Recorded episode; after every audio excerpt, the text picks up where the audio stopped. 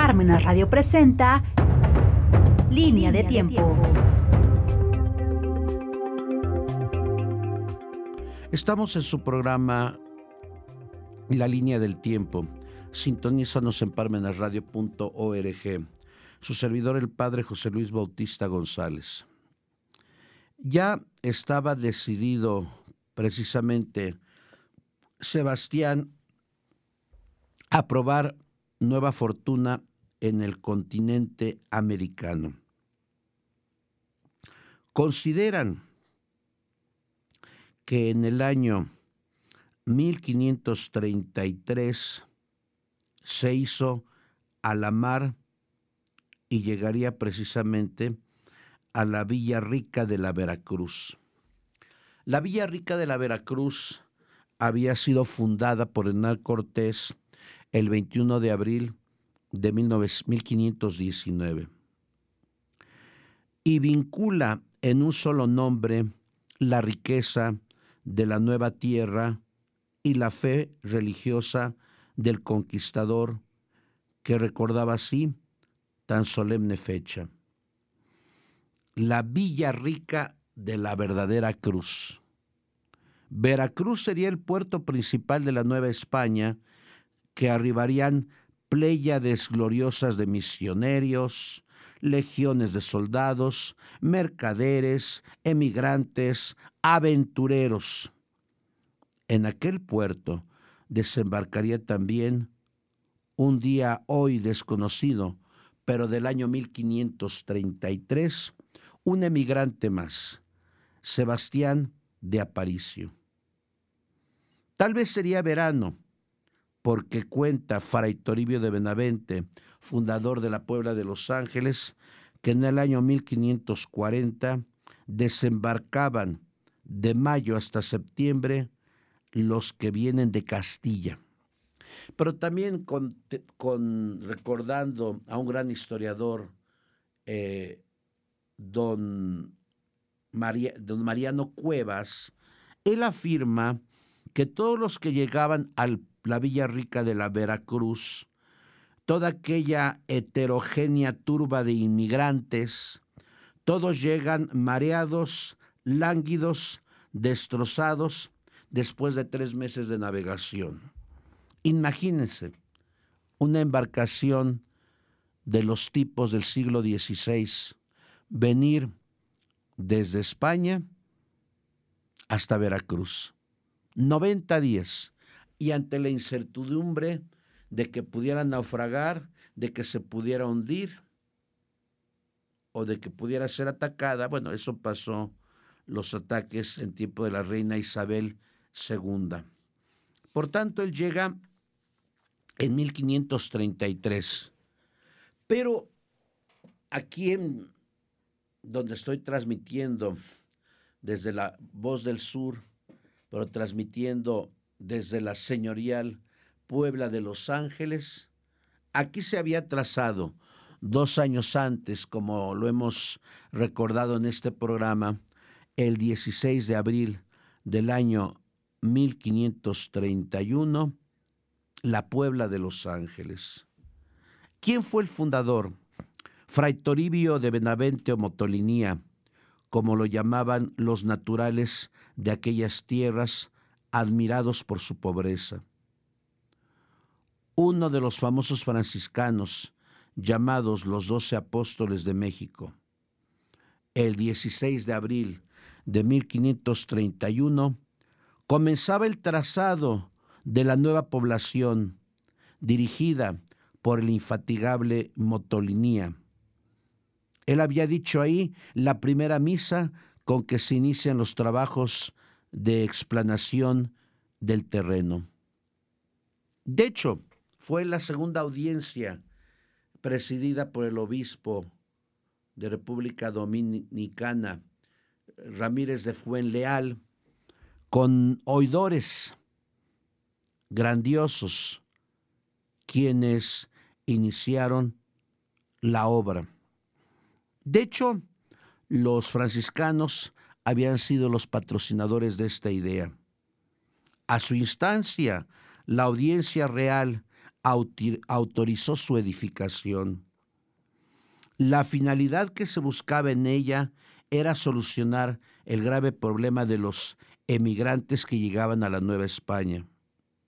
Unos estaban a la espera de tener indios a su servicio como encomenderos y nada hacían en espera de lucrarse sobradamente.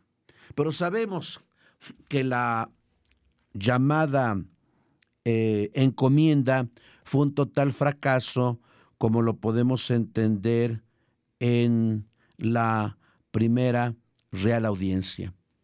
Por eso ya no hubo reparto de indios. Otros, con vagabundear de un sitio a otro, querían ocultar su pereza o el fracaso de su viaje. Muchos que hubieran querido hacer la América sin dar golpe, andaban arrastrando las lacres de una vida ociosa, sin estabilidad ni ilusiones honradas. A este punto llegó precisamente, a este punto llegó precisamente nuestro biografiado Sebastián de Aparicio, año 1533. Esas 40 familias que se establecieron ahí, como sucede en nuestros días en los poblados nuevos de colonización, tenían unas calles bien trazadas y unas casas acogedoras, campos de labor y medios de vida. Ahí se tiene origen la actual Puebla de Los Ángeles desde el año 1531. Ahí se instaló porque dos años antes había sido fundada por españoles y él era español, él era de la región de la Gudiña y por eso se quedó ahí. ¿Qué es lo que realiza en estos años? Pues primero, labrar la tierra, porque recuerden ustedes que en aquel tiempo la corona española, pero en este caso la Segunda Real Audiencia, ya después el virreinato en 1535 con don Antonio de Mendoza, ofrecía eh, lugares para que fueran labrados y con excepción, con excepción de alcabalas, de impuestos, para que la tierra fuera precisamente fecunda. Sebastián no solamente inició el labrado de la tierra, sino Sebastián iniciaba en México una nueva forma de trabajo, lo que sería la domesticación de animales. Ahí podemos ver que aquellos trabajos que inició en la Gudiña tenían precisamente una eficacia en su vida. Otra acción que él realiza, y podríamos decir que es el primer charro mexicano, por eso Sebastián es patrono de los charros, fue la charrería. Se le vio persiguiendo a los vigorosos novillos para lanzarles al galope. El lazo que frena su agilidad y bravura era, como alguien ha dicho, la floración primera del charro mexicano, su prototipo cuya estampa vigorosa y simpática todavía perdura. Él se dedicó a esto, pero sin perder precisamente su religiosidad. Todos los días rezaba el rosario, todos los días iba a aquellos pequeños templos o ermitas que se habían iniciado en la Nueva España, en especial aquí en Puebla de Los Ángeles. Pero un aporte grandioso en estos años, cuando vivió en Puebla entre 1533 a 1542, fue hacer precisamente la primera carretera de Puebla a Veracruz, pero también hacerla de, de la carretera Zacatecas. E implementó las carretas. Y a partir de aquel tiempo, su negocio se, se expandió, se asoció con un carpintero que confeccionaba precisamente las ruedas para las carretas y jaladas por unos bueyes, es indudable que las carretas llegaban a su destino.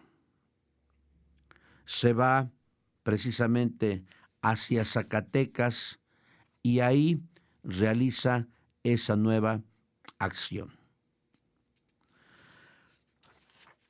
Mucho le habían hablado de México, él ya lo conocía, y precisamente en el año 1542 decide trasladarse a la capital del virreinato.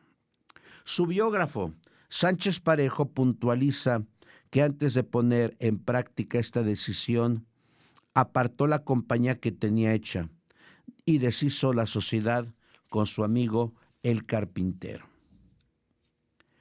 Donde se establece precisamente nuestro biografiado.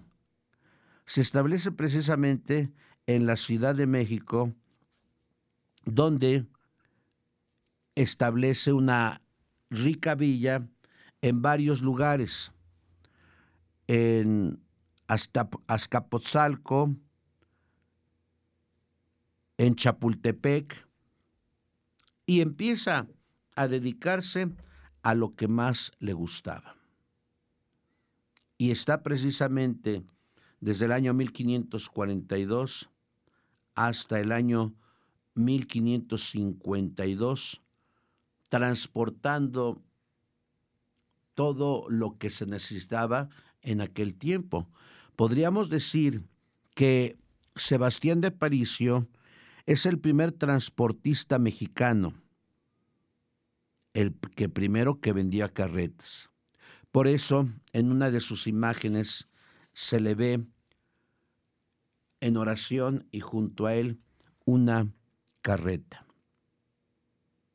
Pero lo grandioso de él, como dice Sánchez Parejo, y lo cito textualmente, él cumplía las obras de misericordia, como lo podemos leer en el capítulo 25 de Mateo.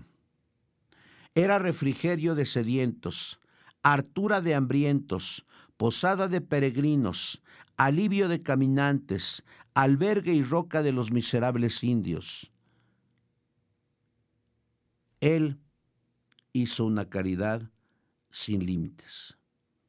Los domingos, como era de costumbre, descansaba, iba a sus deberes en el templo y todos los días rezaba el rosario siguiendo la piadosa costumbre de su hogar paterno.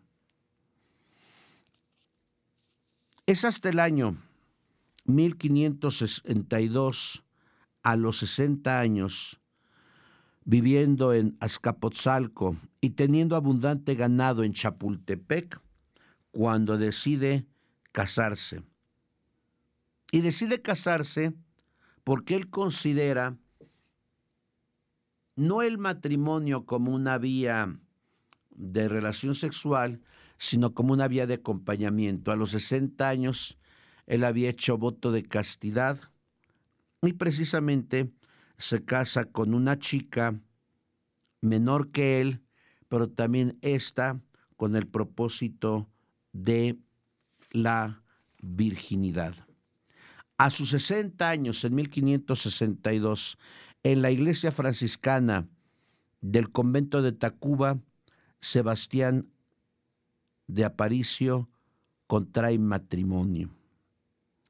Los suegros se dan cuenta de los votos que han hecho su hija y Sebastián y empiezan a armar pleito. Pero ¿cuál sería el detalle que su esposa cae enferma y muere? Y él le da en dote a los papás de la difunta dos mil pesos en oro. Pocos días, pocos meses después, a dos años de su fallecimiento, en el año 1564, nuevamente contrae matrimonio con María Esteban, pero a los cuatro meses ella muere de una forma accidental y nuevamente Sebastián queda viudo. El funeral se realizó precisamente con los dominicos y a los papás de ella le da dos mil pesos en oro común. La muerte de su segunda esposa ha avivado en su corazón las ansias de soledad y retiro. Solamente en la oración encontrará alivio a sus penas. Sus grandes posesiones que tanto envidiaban otros solo servían para aumentar el vacío de su corazón.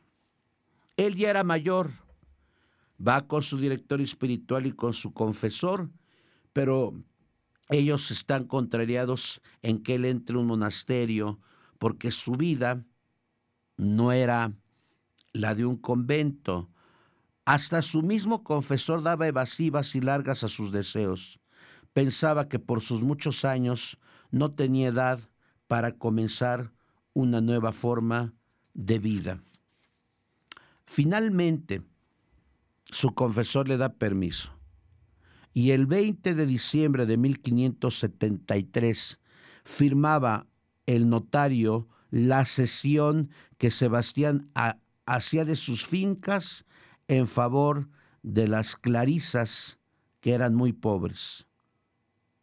Tenían un valor de 20 mil pesos en oro común, una fortuna en aquel tiempo, pero su director le pidió que guardara mil pesos para él por si los llegara a necesitar, porque ya tenía 71 años. Ahí, con las clarisas, durante cerca de un año, tocaba las campanas, barría, limpiaba el polvo, hacía recados, ayudaba a misa. Esto último era sin duda lo que más le costaba, porque el latín no lo hablaba y él no sabía leer y escribir. Finalmente, el 9 de junio de 1574, a sus 72 años, tomaba el ámbito franciscano en México. Era admitido como fraile. Y el 13 de junio de 1575 hacía profesión perpetua. Yo, Fray Sebastián de Aparicio, hago voto y prometo a Dios vivir en obediencia sin cosa alguna propia y en castidad, vivir el Evangelio de nuestro Señor Jesucristo, guardando la regla de los frailes menores. Como no sabía escribir ni firmar el acta de su profesión religiosa y en su nombre es firmada por Fray Alonso Peinado. A los pocos días, su primer destino fue el convento de Santiago de Tecali, a seis leguas de Puebla de Los Ángeles. Buen comienzo bajo la protección de Santiago Apóstol. Le recordaba aquella inmortal Compostela en su Galicia natal, donde se venera el sepulcro del santo apóstol, a quien Fray Sebastián invocaba diariamente. Cocinero, sacristán, hortelano. Después de ahí va a pasar en el año 1576 al gran convento de Puebla de Los Ángeles, porque hacía falta un limosnero. La comunidad la formaban un centenar de religiosos con estudiantes de filosofía y teología y los enfermos que se recogían en aquella enfermería. A sus 74 años, él podía llevar las carretas y recoger la limosna de los pueblos. Y como lo dice eh, Sánchez Parejo, iba precisamente este hombre, era un fraile venerable por su ancianidad, su rostro agradable y atractivo derramaba simpatía, el hábito pobre y surcido, a sus espaldas un sombrero de paja con el que nunca se protegía de las inclemencias del tiempo. Al hombro una pequeña bota de vino, su compañera. En sus manos robustas la aguiñaga para conducir los bueyes y el inseparable rosario, y los pies, hechos una criba de llagas corriendo sangre. Las tierras del valle de Atrisco, Malacatepec, de San Pablo de Acatzingo, Tepeaca, Huejotzingo, San Felipe, Tlaxcala. Ahí iba abonando trigo, maíz y leña en las carretas de Francisco. Era querido y apreciado porque parte de este cargamento lo regalaba a los pobres. Decían, ya viene Aparicio. Y él dormía abajo de su carreta porque quería ver siempre aquel cielo. Fue muy querido, bastante querido, y fue limosnero muchísimos, muchísimos años. Si él había sido excelente en la última etapa de su vida como limosnero, iba a llegar a su fin.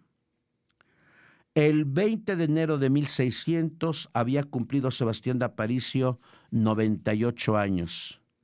Un mes después, el domingo 20 de febrero, del monte de Tlaxcala venía Sebastián de Aparicio con un carro de leña.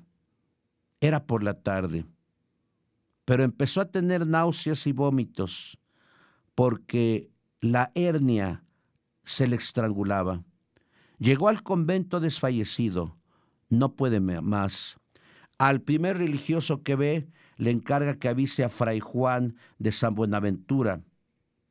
Él se tira al suelo y le pide que le lleve precisamente unas salvados calientes para aplicar en la hernia. El remedio ya no sería suficiente. El guardián le pide que se vaya a guardar cama, los vómitos no desaparecen, pero él, al igual que el seráfico padre Francisco, pide que sea bajado en el suelo, en la tierra, y que hay desea morir. El 25 de febrero de 1600, eran las siete de la tarde, Fray Sebastián, postrado en tierra, como otro Francisco, con lucidez admirable, se prepara a recibir la visita de la hermana muerte. Su vida se extingue por momentos. Los religiosos de la comunidad se han reunido en su celda sin que nadie los avise. Han comenzado a cantar el credo. El rostro del enfermo se ilumina. Al repetirlo por segunda vez y llegar al se encarnó de María la Virgen Jesús, dice Sebastián, y en los brazos de Fray Juan de San Buenaventura, que lo sostenía, entrega su alma en las manos amorosas de Dios nuestro Padre. Fray Aparicio lo había amado locamente hasta su último suspiro. La gente no se cansaba de contemplar los despojos mortales del fraile de la carreta. Había un no sé qué inexplicable en aquel cuerpo flexible y sonrosado. Varias veces tuvieron los frailes que amortajar el cadáver porque otras tantas su hábito desaparecía. Todos querían llevarse un trozo como reliquia. El aroma que se sintió en su celda a su fallecimiento seguía percibiéndose a su alrededor y en las cosas que estuvieron al contacto suyo. El martes 29 de febrero se le pudo por fin dar sepultura en la iglesia de San Francisco. Sobre aquellos santos despojos fue cayendo la cal viva y la tierra que lo abrazaba amorosa. Tierra sobre tierra, como él decía. En Puebla de Los Ángeles no se había visto un entierro tan concurrido. Las curaciones milagrosas en los últimos días eran rúbrica divina para aquella vida más sobrenatural que humana. Abierto el proceso de su beatificación, hasta 968 milagros llegan a figurar en las actas con toda la documentación correspondiente. Y los 568 testigos que declaran no dejan lugar a dudas sobre algo evidente. Desde entonces, son incontables los que cada día ponen por medio de por su mediación al humilde limosnero del convento franciscano de Puebla, Fray Sebastián de Aparicio, el fraile de las carretas. Fue beatificado por el Papa Pío VI el 17 de mayo del año 1789.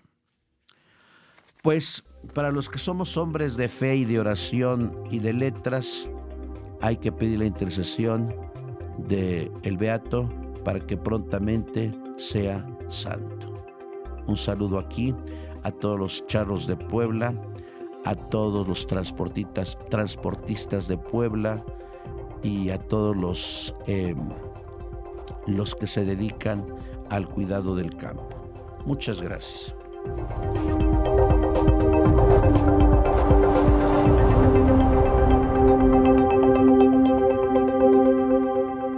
Radio presentó Línea de tiempo.